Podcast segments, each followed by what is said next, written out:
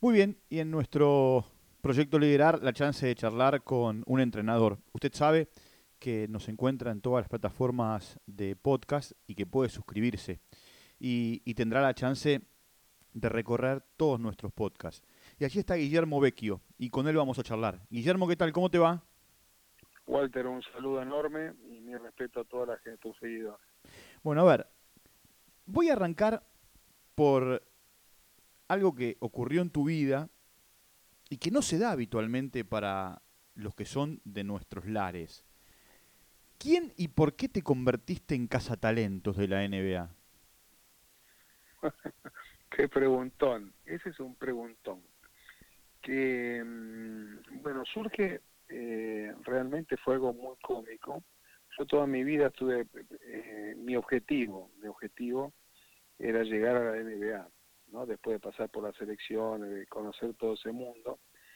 Y, nunca se me daba, siempre lo busqué, lo busqué.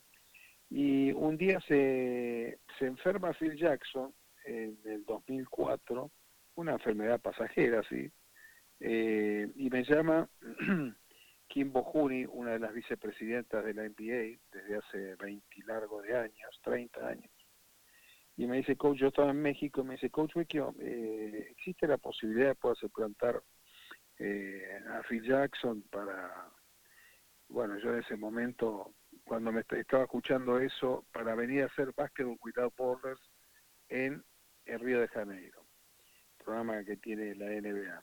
Y bueno, en ese vuelo, en ese viaje venían todos los pesos pesados, ¿no? Eh, realmente fue eh, allí donde comenzó todo, porque eh, tardé creo que dos horas en contestarle, coordinar una serie de cosas y subirme al vuelo, llegué y bueno, estaban todos, eh, Adelman, Lenny Wilkins, Mike Fratello, bueno, había todos los pesos pesados de ese momento. aquí en Río de Janeiro con una docena de jugadores de NBA súper reconocidos y fue ahí donde en la reunión de, del primer día de trabajo nos sentamos en una mesa, eso de las siete y media de la mañana, y me dice, bueno, usted se va, se va a ocupar de tal cosa y tal cosa, el jefe de, todo eso que era Tony Ronzoni en ese momento. Eh, para ese momento el Tony trabajaba con los Detroit Pistons, eh, pero ya había estado en varios, en varios lugares, Hoy actualmente está en, como presidente de Player Operation en Dallas Maverick. Y cuando terminó el torneo, eh, bueno, gracias a Dios salió todo muy bien el trabajo y me dicen, bueno, eh, al, al, día siguiente tenía que volar y me pide Kiki Vanderbilt, el, el general manager de los Denver Nuggets, reunirme para ver si me interesaba trabajar con ellos, tener una reunión, una entrevista. Y tras cartón, Detroit Piston también. O sea, todo fue en un día, fue cuestión de semana, lo que yo venía buscando durante años y años.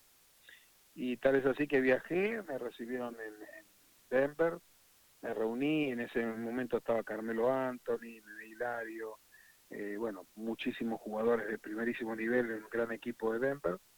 Eh, y bueno, me reuní allí y les comenté de que tenía la, la opción de, del campeón en ese momento, Detroit Piston, eh, que tenía que viajar y que después les iba a avisar la, la decisión. Bueno, tal vez así que cuando llegué a, a, Detroit, había una limusina esperándome, bueno, como en todo lo que siempre, eh, como se maneja la NBA, y me recibió Joe Dumars, me mostró todas las instalaciones, me, me hicieron una oferta concreta de trabajo, ya tenían todos los papeles preparados y todo, y, y bueno, y acepté lo de Detroit, avisé a Denver que no iba, y me quedé allí ligado a la organización durante cuatro años y medio. ¿no? Bueno, eh, eh, esto que me estás contando me abre dos caminos. El primero, ¿alguna vez se lo contaste a Phil Jackson esto?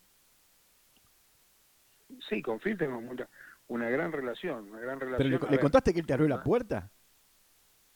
Sí, no, no, no, porque yo creo que él fue, en definitiva, porque siempre he tenido, no te digo de, de hablar, no ver, tampoco soy el íntimo amigo de Phil Jackson.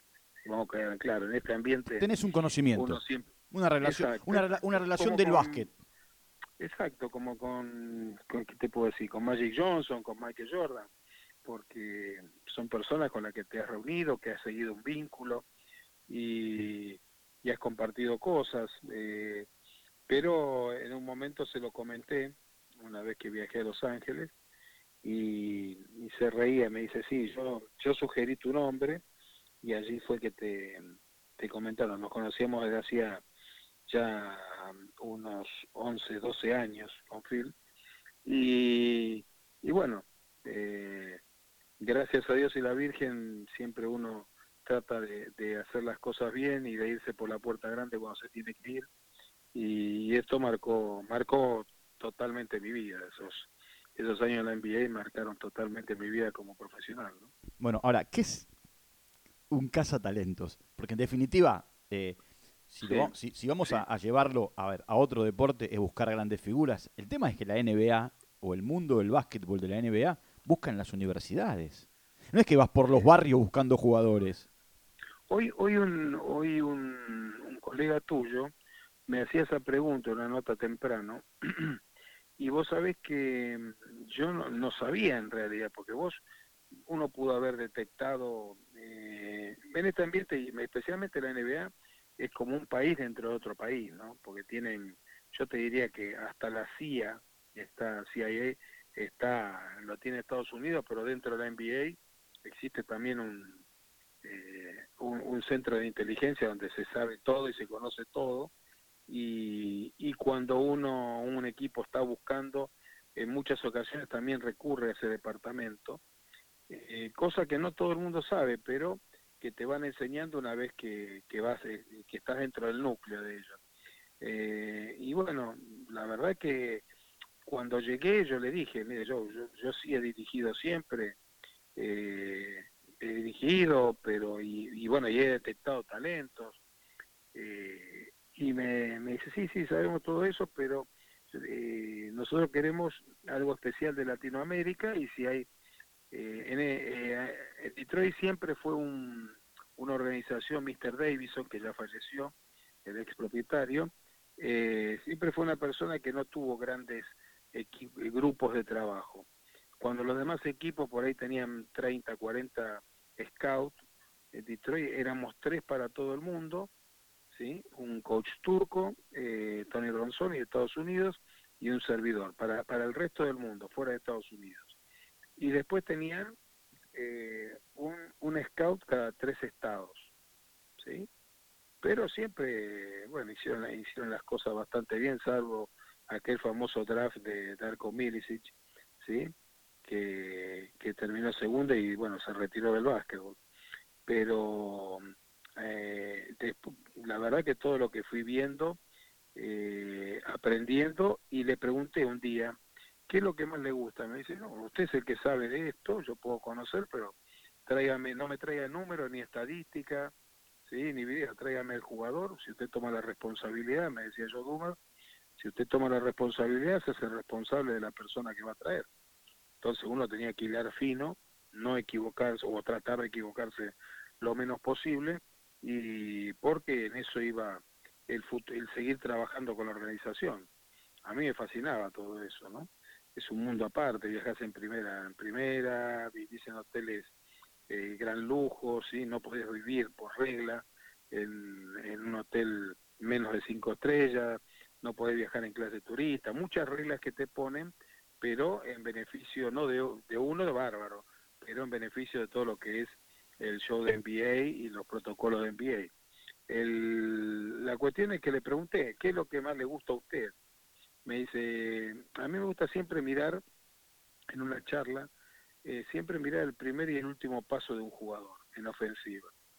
Eh, y me encanta, bueno, de donde vengo yo, de usted sabe, me comentaba Joe Dumers, de usted sabe que yo vengo de los Bad Boys, que a mí me encanta la defensa. Entonces, bueno, conclusión, me dieron, me dio muchos tips él, que me ayudó y me ayudó a, ir viendo jugadores como Rayon Rondo, que después, bueno, figura total en la NBA. Eh, acercamos a Rocco Urich, a, a Rayon Rondo, ¿sí? Eh, estuvimos trabajando con, en su momento con Kenyon Martin, eh, con jugadores realmente de altísimo nivel. Eh, cuando Nocioni llega a la NBA me, me hicieron una pregunta muy profunda eh, allí, donde ellos, bueno, después la decisión final la tomaba Larry Brown, pero por, por encima de todo Joe Dumas, ¿no? que es el general manager. Así que eh, tenés que ser muy puntilloso y averiguar todo del jugador antes de llevarlo y ponerlo. Una vez llevé, a, recuerdo a Bimbo Carmona, jugador de la selección de Puerto Rico, para hacer un personal training, una, una práctica personal, pre-draft, y bueno, vos lo pones, ellos se ocupan de todo, hay otro departamento que se ocupa de hacerlo llegar, eh, bien, eh, y el muchacho se apareció, Bimbo se apareció con el agente y fue lo peor que pudo haber hecho, porque yo creo que si no hacía eso tenía grandes chances al menos de que lo drafteen y después ver eh, qué es lo que podía llegar a pasar. pero bueno, Matías Sande fue otro jugador que tuvimos muy en la mira. Yo hablé con Matías, pero bueno, él tomó la decisión de, de irse a Europa en ese momento y pero tenía garantizada la el drafteo en segunda ronda. Ahora, eh, a, partir, a partir de esto que estás contando, eh, y, por tu, y por tu carrera eh, como entrenador, esta tiene que ser una, tienes, a ver, una llave que abre muchas puertas.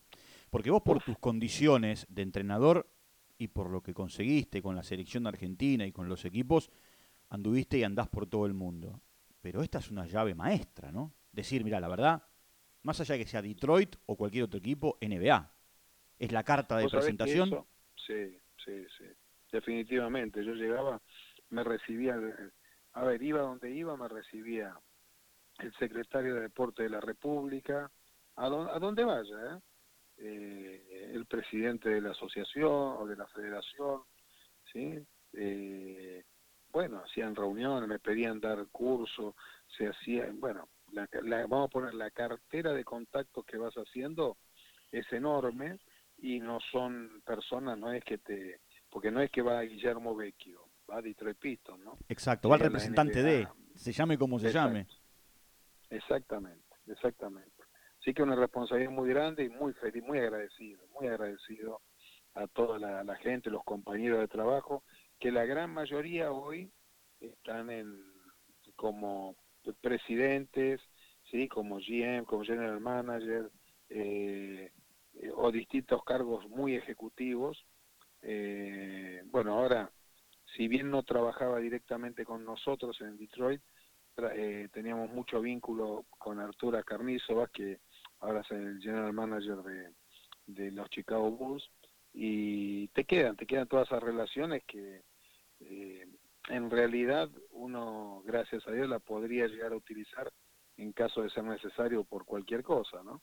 Así que eh, es, es, una satisfacción enorme y fue un aprendizaje muy grande, eh, que es como, como, como, haber cerrado un círculo en mi carrera eh, como coach. ¿sí? Me hubiera encantado, yo siempre le pedí a Joe Dumars que cuando iba a poder estar en, en la banca, eh, aunque sea en, en, la segunda fila de la banca. Y él me decía, le va a llegar, le va a llegar, hasta que nunca me llegó. Después fue el famoso lockout de, jugadores y ahí es donde Detroit me puso entre la espada y la pared y me dijo, bueno, usted puede seguir, me mandó un mail que todavía lo tengo guardado ahí, donde dice, eh, bueno, la decisión es quedarse con nosotros, no dirigir en ningún otro lugar del mundo, ¿sí? Y, o si dirige en cualquier equipo profesional, no puede seguir con nosotros. Así que, bueno, económicamente me, ya había tenido la experiencia de todo, ya había hecho entrenamientos con el equipo, era el entrenador número 9, pero le pasaba la pelota a los jugadores, no viajaba con el equipo, pero eh, ya había vivido muchas cosas y era el momento de, cosecharlo a nivel económico. ¿no? Bueno, ahora, eh, en tu carrera se, da, se dan un montón de situaciones, ¿no? Eh, dirigiendo y en esta, en esta función. Dirigiendo, debías enfrentar ¿eh? a aquellos que o tenías voz en el póster o admirabas. Ahora, en un momento determinado, en esta función o en este recorrido dentro del mundo mágico de la NBA, vos te encontrabas. Recién me nombraste a Jordan, me nombraste a Magic Johnson, me hablaste de Phil Jackson, podría nombrarte a Popovich, eh, no sé, a un montón. Eh, ¿Cómo bajaste el póster para estar cara a cara con ellos? Y la primera vez que estuviste con Jackson o con ellos, eh, con Jordan, ¿pudiste hablar o no? ¿O era solo escucharlos? No, lo que pasa es que, mira, yo te digo una cosa. Eh, los jugadores, o sea, no te estoy hablando ya de jugadores, eh, el jugador por naturaleza es como siempre que te encontrás es el primer round del, del boxeador. Jugador sabe quién tiene adelante, por eso el jugador te tiene que escuchar, ¿sí? Y, y volví a ser el, Guillermo Vecchio de los 22 años, donde yo abría los ojos y los oídos mucho más que la boca. Entonces ahí bajé los decibeles mucho, eh, los escuchaba y, bueno, y, trataba de aprender mucho, pero cuando te pones cara a cara con, un, con esos monstruos, con los colegas, por lo general tenés que también, sin irte de, mambo, como dicen los chicos de ahora, pero tenés que ponerte la galocha, ¿no? Y tenés que decir, ah, bueno, acá estoy yo. Y mostrarle que tenés conocimiento. Cada vez que tenés una reunión con ellos, es como un actor cuando va a rodar una película. Te aprendes el libreto y hablas contra el espejo, que eso también lo aprendí allí, en la parte de oratoria y todo eso. Eh, muchas veces hablaba con el espejo antes de ir a una reunión de esa. Cuando me tocaba entrenar, mira, un verano me tocó, me, seleccionó eh, cinco jugadores, Jason Kidd, Marco, Marcus Cambi, Kenyon Martin, eh, Joe Smith, Eduardo Nájera, fueron los jugadores que en el verano los entrené a los cinco en Playa del Carmen, en, en Cancún, ¿sí? Eh, y bueno, ya, por ejemplo, Jason Kidd le encantaba, yo no le podía dar algo de lo cual él no estaba acostumbrado, tenía que darle algo que sea algo innovador, pero dentro de los parámetros, ¿no? Y dentro de lo que él quería entrenar para la próxima temporada. Entonces, tener que estudiar con, eh, antes de hacer todas esas cosas, qué es lo que hacían, consultar, hablar con los preparadores de ellos para, para después poder ponerlo en práctica, y ahí es donde vos le marcaba, entonces no se te podía, no te podía temblar el pulso, ¿no? No te podía temblar el pulso o en decirlo en corregirle, pero obviamente que la dialéctica y la manera de expresarse y la convivencia, entre comillas, diaria, en esos 15, 20, el mes que estabas, eh, tenía que ser eh, con el respeto y la figura era la que marcaba todo el, eh, el tempo. Porque Ahora, usted decía, no, mire, no, no quiero entrenar a las, a las 3 de la tarde. Bueno, ¿a qué hora querés entrenar? O sea, es como, como dirige hoy por hoy, los, los jugadores, a ver, Vogel no le, no le dice a LeBron James que es lo que tiene que hacer en la cancha le sugiere cosas y después lo que hace LeBron suelto en la cancha o Anthony Davis. Lo que hace en la cancha suelto, ¿sí? Eh, con los Lakers, eh, lo, va a aplaudir o después a solas lo conversará. Eh, decime, Pero no es como... por, encima, por encima de Jordan alguien, por encima de Jordan nadie, por debajo de Jordan un abismo hacia el otro, hasta, hasta el segundo, ¿cómo es la historia? Vos que, que estuviste adentro. No, yo creo, sí, yo creo que por encima de Jordan nadie definitivamente. Dentro de una cancha, Michael fue, bueno, y fuera de la cancha, como hombre de negocios y como... A mí me tocó, ahora que se comenta mucho y todas las cosas, hay que vivir la vida de un jugador de NBA. ¿Sí? Hay que vivirla. O sea, no es fácil. ¿Por qué? Porque imagínate que si bien en los Estados Unidos es muy respetuoso la gente y jamás si lo ven lo ven cenando en un en un restaurante se le va a acercar nadie, no solo por la guardia de seguridad ni nada que tenga, sino eh, porque no se le va a acercar por el respeto a la cultura que tiene la gente. Eh, si vos lo, lo, largás en la calle acá, o sea, ni Messi puede salir a, caminar porque se, se le va todo como si fuera eh, abejas a la miel, ¿no? entonces eh, la gente encima. Hay mucha cultura en eso, pero yo creo que Michael marcó una historia y la sigue marcando después de haberse retirado hace ¿sí? 16 eh, años, sigue marcando eh, tendencia y vos fíjate cómo es que después de todos esos muchachos, Magic, Michael Jordan, sí, pudieron aparecer, que Kobe, que Shaquille, que algunos otros jugadores, pero LeBron ahora, ¿sí? Pero no, no tiene el impacto que tiene, no tiene el impacto que tenían esos jugadores. Eh, yo creo que el básquetbol ha cambiado muchísimo y la tendencia eh, hace que las mismas organizaciones, las mismas 30 franquicias pongan a la altura de, si bien lejos, para mí lejos, ¿eh? lejos de Michael Jordan eh, está LeBron James. No hay que estar cerca, está lejos. hoy, hoy, hoy el 2, vos decís, después de, Jordan, el que viene abajo, aunque esté lejos, es LeBron. Sí, sí, sí. Yo no tengo. O sea, estoy hablando, Walter. Con no, por supuesto, y son gustos, y está bien. Está el que te dirá Larry Bird, está el que te dirá Shaquille, está el que te dirá, no sé. Eh... No, no, pero bueno, estamos hablando. A ver, el, decir que para mí el que marcó la gran diferencia en la historia eh, inicialmente fue el Dr. J. Yo no lo vivía a Chamberlain, pero sí tuve oportunidad eh, en cancha de verlo al Dr. J y él marcó una gran diferencia, la cual, bueno, obviamente lo, no estaban las redes sociales, no estaban todos los medios que hay hoy para publicitar un producto, pero así es también de que cobraba el, sueldo más alto de ese momento era un millón de dólares, lo cobraba él, un millón y pico cobraba Larry Bird, sí, Magic, eh, pero bueno, después vino Michael y yo creo que Michael estuvo por encima de ellos, sí, y a lo que es el día de hoy, lo pongo obviamente detrás de Michael Jordan a LeBron James. Si vos me decís en la historia, en la historia, no, yo pondría a Magic Johnson debajo de Michael Jordan, sí, a la misma altura a, la, a Larry Bird, y, bueno, después eh, naturalmente que tenés que ver en LeBron James porque es un jugador no solo polifacético, un jugador moderno, eh, sino un gran profesional, un hombre que, apabulla con su estilo de trabajo y, que es un, líder, los cuales los compañeros no, en un principio sí, en un principio sí, pero después él se fue adaptando a lo que, se daba cuenta que estaba equivocado y hoy por hoy es el jugador número uno que todos pueden decir, los chicos le pueden gustar, los jóvenes, los periodistas, Giannis Antetokounmpo, pero eh, LeBron James es, a mi criterio es el número uno. ¿no? Inclusive se da una particularidad, ¿no?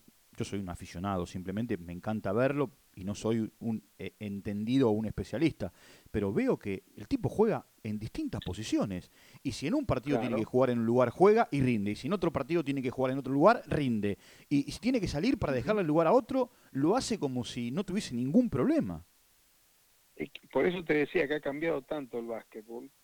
¿Sí? Antes, vos fíjate cómo se remarca aquel famoso eh, sexto partido contra Utah de, de Michael, eh, no, no, de Michael Jordan, eh, si no vos fijate el, punto claro de que eh, hoy Lebron sabe que él quiso salir campeón solo, entre comillas, ¿no? En Cleveland, y le fue mal. Él cuando estuvo en Miami se tuvo que apoyar en un montón de jugadores, y se pudo apoyar en un montón de jugadores, y le, resultó. Cuando estuvo en Cleveland, que salieron campeones, él se cargó el equipo al hombro esos, eh, para revertir ese 1-3 que tenían y terminar 4-3, ellos arriba, contra Golden State, pero bueno, yo creo que fue una oportunidad, él sabía que no, no iba a volver a pasar eso, muy difícil que pase. Y se transformó en un jugador de equipo.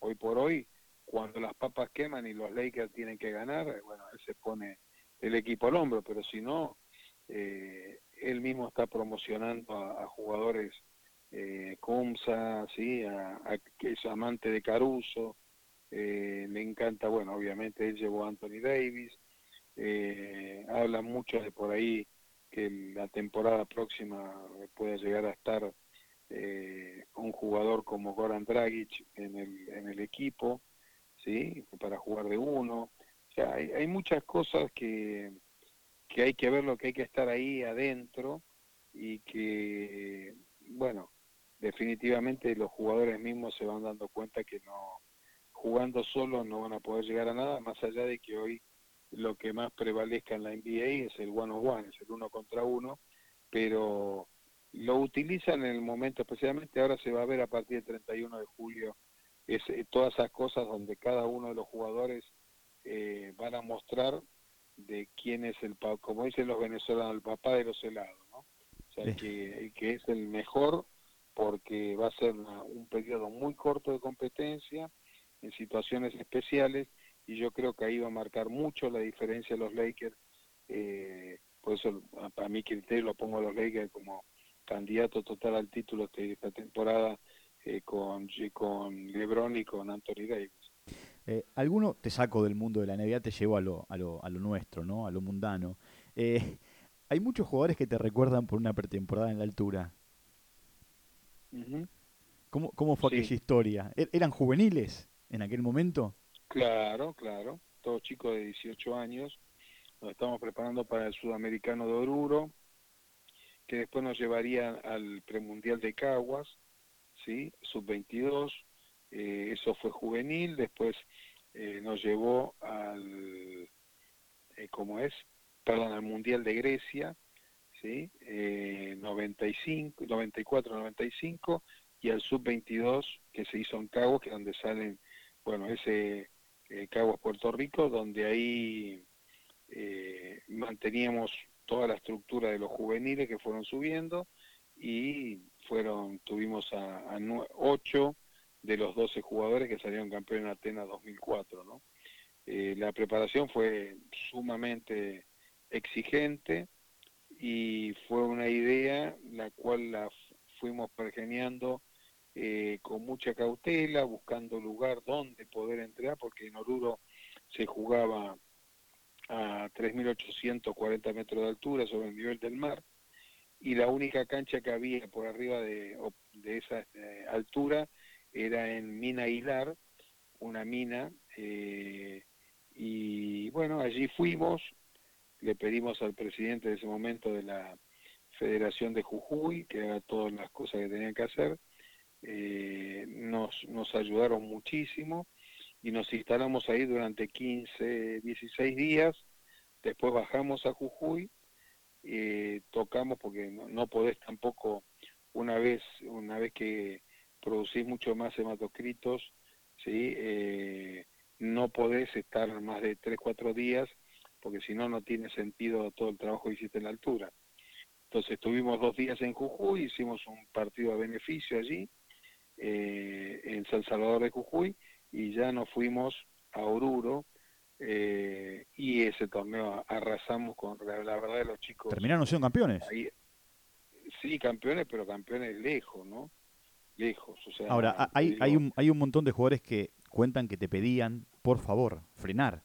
Y que vos le decías, no, porque si frenamos no vamos a cumplir el objetivo y lo terminaron cumpliendo. Sí, pero eso, por eso también tenés que tener o sea, uno, mira, yo comento algo que, es muy puntual, que es la, los tipos de liderazgos que hay, ¿no? Vos antes se utilizaba mucho liderazgo autocrático, o sea, es lo que yo digo y lo que decía el coach y punto, lo que dice el coach, ¿sí? Eh, y bueno, eso hoy en día se mantiene, pero sin tanto, yo lo veía al coach de Vasconia, ¿sí? Eh, que ahora llegan a, no sé cómo salió hoy porque la verdad no, no miré, no miré el juego, pero jugaban eh, semifinal de, la Copa de España, pero el entrenador, Ikovic, sí, eh, bueno, el hombre, estos muchachos lo tuvieron a él, muchos de los jugadores fueron a jugar a lo que era en ese momento el Vasconia se llamaba Tau Cerámica y entonces después cuando me lo encontraba me dice, menos mal que nos tenías así, porque este es diez veces peor que vos. Entonces, ¿por qué? Porque nos levantaba a 6 de la mañana abajo de la nieve, de lo que sea, lo sacaba a correr, eh, eran siete horas de entrenamiento diaria, eh, y bueno, uno, yo eso todo lo aprendí muchísimo de Ranco Ceravica, que me ayudó mucho en paz descanse, sí. Eh, bueno, y después aproveché de los otros dos grandes maestros que tuve, que fue Flor Meléndez, sí, y Heriberto Jonwis, tipos muy duros, muy exigentes, eh, y que yo creo que, que fui un buen aprendiz porque lo, lo pude ir poniendo en práctica y ese grupo de muchachos respondió de las mil maravillas. Hoy en día, a los cuarenta y pico que ya tienen todos, imagínate que están felices de la vida porque eh, la vida de, en lo material, en lo, te diría cuantitativo, en cuanto a los ingresos, le dio un gran espaldarazo y el sacrificio de ellos también. Son tipos que están muy bien en sus vidas, eh, bueno, económicamente, están en buenas, muy buenas posiciones el 90% de ellos. Cuando te colgaron la medalla en Mar del Plata por ser el técnico campeón en el Panamericano, eh, ¿era recibir la medalla por el campeonato o era recibir la medalla porque iban a los Juegos Olímpicos un año después? No. Y, también cumplir otro sueño, ¿no? Sí, pero vos sabés que no daban, no dan medallas a los entrenadores, ¿no? Sino que esa medalla eh, un jugador se la puso a mi hijo, a Mauro, que estaba en el podio, y bueno, se la devolvió, creo que fue Jorge Raca. Y Maurito tenía en ese momento 10 años, eh, 11 años, hoy ya tiene 36. Y después el, la Secretaría de Deporte de la Nación me mandó una medalla eh, eh, aparte, la verdad me, hizo muy bien, muy, muy bien el reconocimiento pero después fuimos a jugar nosotros para clasificar a, Atlanta 96, fuimos a, jugar el preolímpico que se jugó en Tucumán y en Neuquén. Ahí es que clasificamos y eso fue un sueño, por eso ver ver que todo Neuquén, te diría, no, no te voy a decir todo el país porque no estaba todo el país, pero era como que todo el país estaba pendiente de, de esa clasificación, ¿no? Se había creado tanta expectativa que gracias a Dios que así como Mar del Plata pudimos darle esa satisfacción al, deporte argentino y llevarnos nosotros para cada uno de nosotros esa medalla de oro, eh, también fue eh, en Neuquén devolver a Argentina a las Olimpiadas y después de ahí no se paró más, solamente una, vez no, no clasificó a Argentina después en el 2000 eh, para Australia. Ahora, ahí se da esta particularidad, ¿no? el equipo consigue la clasificación y vos tenías decidido que los mismos 12 iban a ir a los Juegos Olímpicos o, o, no. ¿Y, en qué momento vos lo anunciás? Porque no es normal eh, que pasa el tiempo y vos decís la verdad, mira, puedo retocar con este, puedo retocar con aquel, a este que no puede tenerlo, lo puedo agregar. Sin embargo, dijiste, estos son los 12 con los que llegamos, estos son los 12 con los que vamos. Lo que pasa es que si vos, a ver, construís un, eh, ¿qué te puedo decir? Haces una gran obra en tu profesión, ¿sí? Y después no te la dejan disfrutar, es, sería muy triste, ¿no? Entonces, realmente, primero que yo me sentía muy cómodo, muy cómodo con el trabajo, con los muchachos, eh, ellos también veía que disfrutaban cuando los resultados te van acompañando. Podía llegar a tener duda en un número 12, pero entre bueno conocido y malo por conocer, eh, obviamente que iba a optar por eso y por eso es que en ese momento, una vez terminado la, el torneo, se, se anunció, eh, porque lo sentía así, ¿eh? pero yo lo tenía, yo ya lo tenía en mente, no, lo había conversado con nadie, con nadie, simplemente que estaba convencidísimo que ese grupo iba a hacer un gran trabajo por lo que venía haciendo y así fue, gracias a Dios. Bueno, ese equipo, ese equipo se sostenía en quién, en Milanesio, como referente. Sí, eh, eh, lo que pasa es que era, era, era un grupo más allá, más allá de, de, los 12, de los 12 nombres, ¿no? Pero digo, más allá de los 12 nombres. No, no, no, no, no, pero está muy bien la pregunta. Cuando vos tenés una columna vertebral, eh, ayer justamente publiqué una foto que me mandaron de México, eh, cuando el día que le ganamos a Argentina, yo dirigía a México en el 2003, en el preolímpico de Puerto Rico, donde estoy hablando con Omar Quinteros y Horacio Llamas, el 1 y el 5 del equipo. ¿no? Entonces nos sacaron la foto, me la mandaron hace unos días atrás, ayer la publiqué en Instagram y puse la columna vertebral. Eh, y realmente vos tenés que tener un coach dentro de la cancha, eh, y el coach dentro de la cancha era Marcelo para mí, el 1, ¿sí? El 5 de ese equipo era estaba entre Ocela, Volkovitsky, ¿sí? Oberto, eh, pero bueno, tenías detrás de ellos jugadores de gran valía y de mucha mucha personalidad, mucha, mucha personalidad. Eh, Uranga tenía, bueno, mucha personalidad todos los jugadores. Pero si vos me preguntás dónde nos, nosotros el backcourt era un backcourt, ¿sí? Eh, los jugadores el 1, el 2, de maravilla, de maravilla como era Marcelo y, era Juan Espín. Teníamos que venía ya bien jovencito con piernas frescas Jorge Raca, eh, Daniel Farabelo, ¿sí? todos jugadores que, realmente este, tenías que sacar el sombrero por cómo entrenaban y, lo que rendían a la hora de rendir y sabían su rol dentro del equipo. Eh, entonces, bueno, por eso es que si bien había, como bien decís, Esteban Pérez, ese era un líder eh, eh, que estaba, que jugaba en, toda la cancha, te jugaba, ¿sí? yo sé que te gusta mucho el fútbol, Walter, entonces te jugaba, viste, atrás, eh, te jugaba en el medio y hacía goles.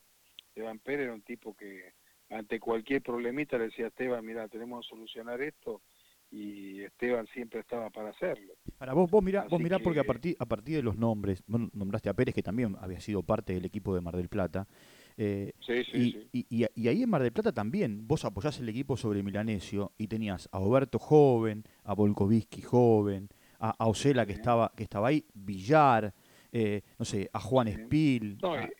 y, después teníamos a Aragona, Cocha. Bueno, ahí, ahí quería llegar, Cocha, Aragona, Maggi. Sí, sí. Maggi entró ante la lesión de Montenegro. Montenegro se lesiona en el último partido amistoso contra Brasil en La Rioja, ¿sí? tuvo un desgarro, no llegaba, y por eso es que entra, eh, entra Diego por, por Hernán, por Montenegro, eh, pero hizo un torneo sensacional, para colmo ahí en su casa. Qué jugador Montenegro, ¿no? Porque todo el mundo, todo, para todo el mundo va detrás del loco Montenegro, ¿no? Ahora, ¿qué jugador era Montenegro? Yo hoy, y con conocimiento de causa, y por más que me... Para mí Montenegro tenía más talento de lo que tenía Manu, ¿sí? La diferencia es que Manu, bueno, hizo una carrera, eh, supo cómo explotar todo su talento, supo cómo desandar ese camino. En el psiconeuroentrenamiento te dicen que vos tenés que marcar huella, ¿no? Y, Manu lo que hizo fue marcando huella en buenos hábitos y Hernán es consciente de eso y él lo dice públicamente que lamentablemente no tuvo una buena huella que donde se fue marcando pero Hernán tenía dos, bueno tiene dos metros ocho dos metros nueve y te manejaba la pelota como si fuera milanesio te hacía te defendía eh, reboteaba ponía tapas le daba su nombre pequeño para defender, lo defendía, le daba su nombre grande, lo domaba, en ofensiva te metía la bola de afuera, te metía abajo del área, jugaba como los dioses. Me acuerdo una vez el partido que, en un partido en donde se iba contra España, se iba cerrando el juego y, y Hernán le, le manda una, le pasa una pelota en el poste medio, ¿sí? y lo doblaron a Montenegro. Me acuerdo esa jugada como si fuera hoy y Hernán le pasa la pelota entre las piernas, así de espalda al canasto, eh, le pasa la pelota entre las piernas, entre las piernas del defensor, que era Reyes en ese momento, no el actual Reyes, sino el hermano mayor, y se, hizo un autocaño, un caño al otro, y le puso la pelota al lado del aro Spiel solo, solo, ni yo la había visto eso, o sea, cosas de un, realmente de un hombre con un talento superlativo fue una pena ¿no? que, se haya perdido todo lo que eh, lo que podría haber eh, realmente cosechado pero bueno él lo dice, son equivocaciones que uno sabe que tiene en la vida y, bueno, qué sé yo, eh, son decisiones personales. ¿Cómo, ¿Cómo entendés desde el lado del entrenador que Escola haya crecido como creció? Olvídate que hoy tiene 41, 42 años y sigue jugando. Eh, y que se puso en el último mundial el equipo al hombro y lo llevó a la final. acompañado por otros jóvenes jugadores, ¿no? Pero que mejoró su tiro de tres. Que, mejoró su tiro de tres, que mejoró su lugar en la cancha. Desde el lado del entrenador, ¿cómo, cómo lo concebís eso? ¿Cómo, ¿Cómo se entiende para el que a lo mejor no es un conocedor del básquet, que alguien que eh, vivía en una zona de confort entendió que debía cambiar, no solamente por él, sino por el bien de él o los equipos donde jugó y el seleccionado. Sí, y lo que pasa es que Luis es un, fue eh, de los 13 años que yo lo conozco y toda la vida fue así. Fue uno, un, yo te diría, no, un apasionado, porque la palabra obsesivo no, no me gusta utilizarla, ¿no? pero fue un obsesionado de un, perdón, un apasionado de todo lo que se vinculaba, un ganador, un tipo que no le gustaba perder ni los partidos de práctica, que si vos le dabas eh, de pronto eh, una tarea de, de 100 abdominales y bueno, van 90, está bien, le doy el break de los 10 porque ve que se te está cayendo el, grupo para trabajar, dice, no, no, yo sigo a, a los 100 y lo hacía porque él quería llegar y, y realmente cumplir con el objetivo que se había propuesto. Y ahora vos fijate lo que hace, o sea, él no, no, no sé en qué condiciones ni nada, pero estoy seguro que todo lo que hace de jugar en el Varese ahora es para llegar en game shape a, a Japón. Decime, ¿y Ginobili? Porque también ese Ginobili que eh, en un momento determinado parecía que eh, no podía ni siquiera llegar a la altura de los hermanos, y que Pepe Sánchez lo opacaba en Bahía Blanca, le ganaba todos los torneos mano a mano.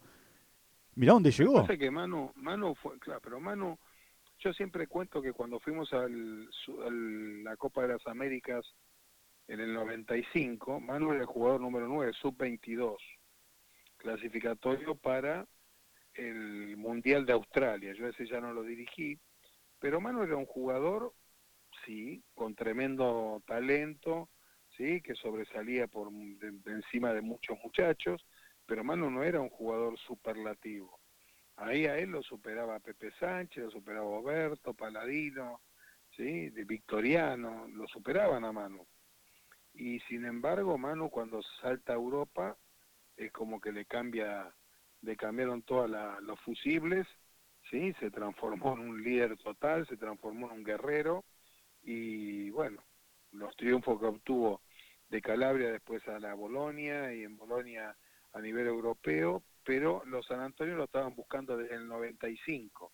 Acá vino un señor que en ese momento era presidente de operaciones de, San Antonio y que nunca lo, nombraron a él, Sam Schuller, ¿sí?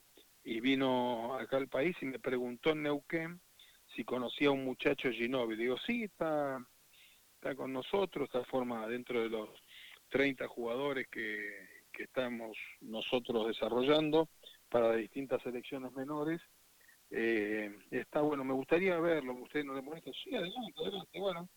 O sea, ya lo estaba siguiendo San Antonio desde esa época, 95, imagínate, y eh, allá por el 98 es donde Manu salta a la NBA, ¿no?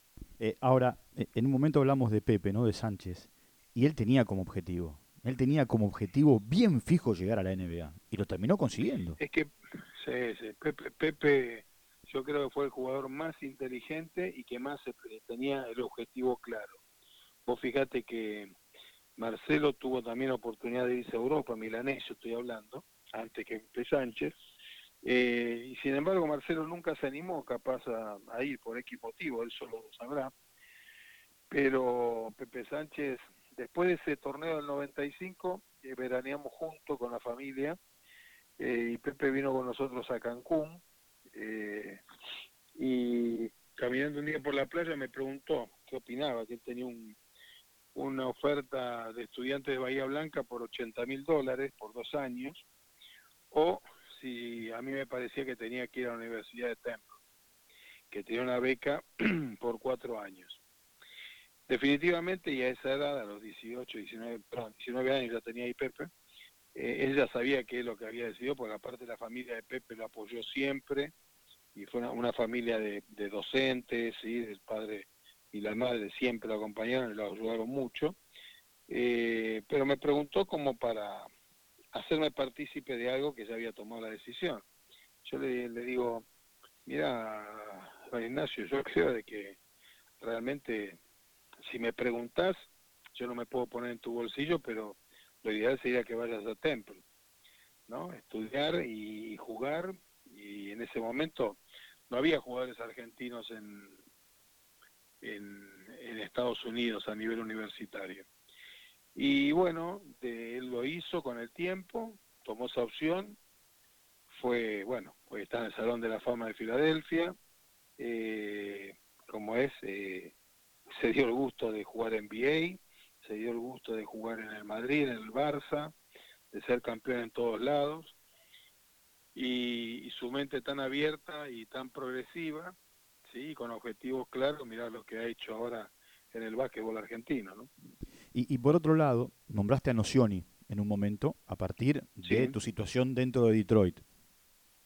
Nocioni era uno aquí, muy jovencito, eh, cuando jugaban los regionales, eh, y cuando, cuando León lo trajo para, para la Liga Nacional, eh, otro cuando se fue a jugar a la NBA, otro cuando jugó en, en el básquet europeo.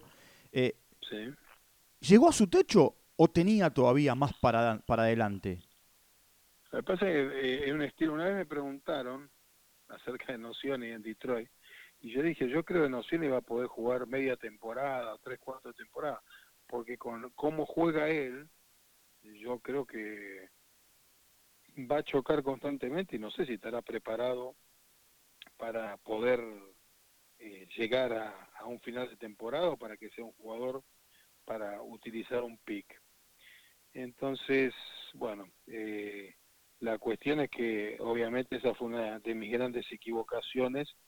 No por igual no la iban a tomar, sino me preguntaron porque yo lo había lo había eh, como es, eh, chequeado los Chicago, pero mm, el, el, tema puntual es que la rompió en la NBA, la rompió, y no solamente jugó una, sino se dio el gusto de jugar la temporada que quiso, y después volvió a Europa, triunfó en todos lados. Y un juego, yo creo que él dio todo lo que tenía para dar y se retiró en el momento justo también, porque eh, su juego no pasaba por por el talento, sino pasaba por, por todo lo que era la entrega. Yo te lo comparo, siempre hago la comparación de Clerc y Vilas en el deporte, ¿no? Clerc, un tipo con mucho talento, pero por ahí no con el sacrificio y el trabajo de Guillermo. Y, y bueno, uno, Guillermo, con trabajo y con un montón de cosas, superó la performance que pudo haber hecho Clerc en el tenis, ¿sí? Pero entonces acá el, el talento eh, de pronto no era tan virtuoso el Chapu, sino que su trabajo y su, su perseverancia hizo que triunfe en todos los lugares que tocó. Y un par de preguntas finales. Dirigiste por el mundo, ¿no? Eh, anduviste por el mundo árabe, no sé, en Bahrein, en Líbano, en Chipre, en México, en Venezuela, Panamá, Chile, se me puede escapar algún lugar. Eh, ahora estás en Miami, eh, en yendo y viniendo. ¿dónde, ¿De dónde sos? Cuando te, dice, te dicen a ver, Vecchio, complete el formulario y te ponen de dónde sos. ¿Qué, qué, le respondes? Un ciudadano del mundo. ¿Ciudadano del mundo te consideras? Sí, sí, sí, sí, un ciudadano orgulloso de ser argentino, con mucha bronca de que por ahí el país no esté en mejor condición. No te hablo ya a nivel ni, ni político, ni social, pero yo creo que tenemos un país tan lindo, tan bueno, ¿sí? Eh, esta cuarentena eh, le decía a mi esposa el otro día, digo, qué bronca no poder tener, no poder hacer lo que hacemos en tiempos libres en otros lugares, no poder hacerlo acá, ¿entendés? Eh, a mí me encanta el parque, uno de mis jóvenes de cuidar el parque, sí, hacer asados, o sea, todas esas cosas bien familiares, y, y una de las cosas es que me, me encanta, me encanta barrer el parque adelante, hojas y todo, y ahora cada vez menos porque, bueno, por la seguridad uno no, ni salís. Entonces me da mucha bronca eso, cosa que en otros lugares del mundo no puedes hacer. Me da bronca que la gente se mate trabajando en, en, en muchos temas, en muchos casos, y que no pueda tener lo que lo que lo necesario, lo necesario lo que se merece la gente que es una gran trabajadora, ¿no? Eh, cosa que en otros países también se dan, pero bueno, en definitiva es donde caímos, ¿sí? Donde eh, Dios nos puso y acá es donde tenemos que crecer. Me duele mucho, ahora tomé la opción de, de irme del país nuevamente una vez que pase la pandemia, no porque quiera, sino porque realmente eh, creo que, que, puedo desarrollar lo que todavía me apasiona, que es enseñar a jugar al básquetbol y tratar de conseguir objetivos eh, grandes. ¿no? dos consultas finales y tienen que ver con un mismo eje. ¿Cuál fue el mejor jugador que dirigiste? A tu criterio, ¿eh? es un juicio personal. no, sí, sí, sí. Sí, sí, está buenísima la pregunta porque sería injusto, sería muy injusto en decir, y no por sacarle el pecho a la pregunta, sería injusto en decirte Juan Pedro Andrés, pero yo creo que eh, con el tiempo Raca fue uno de los de los que nos ayudó a cambiar Pepe Sánchez y Ney Robinson, ¿sí? Raca, Pepe Sánchez, Ney Robinson eh, fueron los tres mejores jugadores con los que mucho tiempo estuve trabajando y lo que más eh, más permitieron que uno le dé eh, sugerencias, las tomaron y triunfaron y de los que más aprendí también. ¿Y, a quién te hubiese gustado dirigir o, a ver, o porque lo dijiste poco o, o porque nunca lo tuviste? No, me hubiese, me hubiese gustado dirigir más tiempo a Ginóbili. ¿Sí? Me hubiera, me hubiera gustado, me hubiera gustado dirigir más a, a aprender un poco más de él. Eh, porque uno aprende de los jugadores, uno le puede dar cosas, pero los entrenadores, una vez el Toto Lorenzo, sí, me dijo una cosa muy muy cierta, eh, que fue una de las cosas que tanto aprendí de don Juan Carlos, para descanse, fue me dijo, mira, eh, uno siempre es un maestro, sí, a la larga el jugador se va a retirar, sí, el dirigente se va a ir porque va a tomar otra función, los árbitros terminan de arbitrar pero los maestros seguimos siendo maestros toda la vida, nos morimos siendo maestros. Y bueno, lo más lindo es que uno tiene una pasión por enseñar, pero también de ese es un ida y vuelta, es una enseñanza, aprendizaje, educando educador, y bueno, me hubiera gustado de poder haberlo dirigido eh, un par de años a, a Manu, ¿sí? para aprender de él también. Bueno, Guillermo, un abrazo grande, gracias por el tiempo. No, gracias a vos, Walter, mis respetos. Un abrazo grande. Guillermo Vecchio charlando con nosotros aquí en nuestro proyecto Liderar. Como siempre, todos los jueves eh, aparece una nueva edición donde en las plataformas de podcast donde usted puede suscribirse. Chao, Guillermo.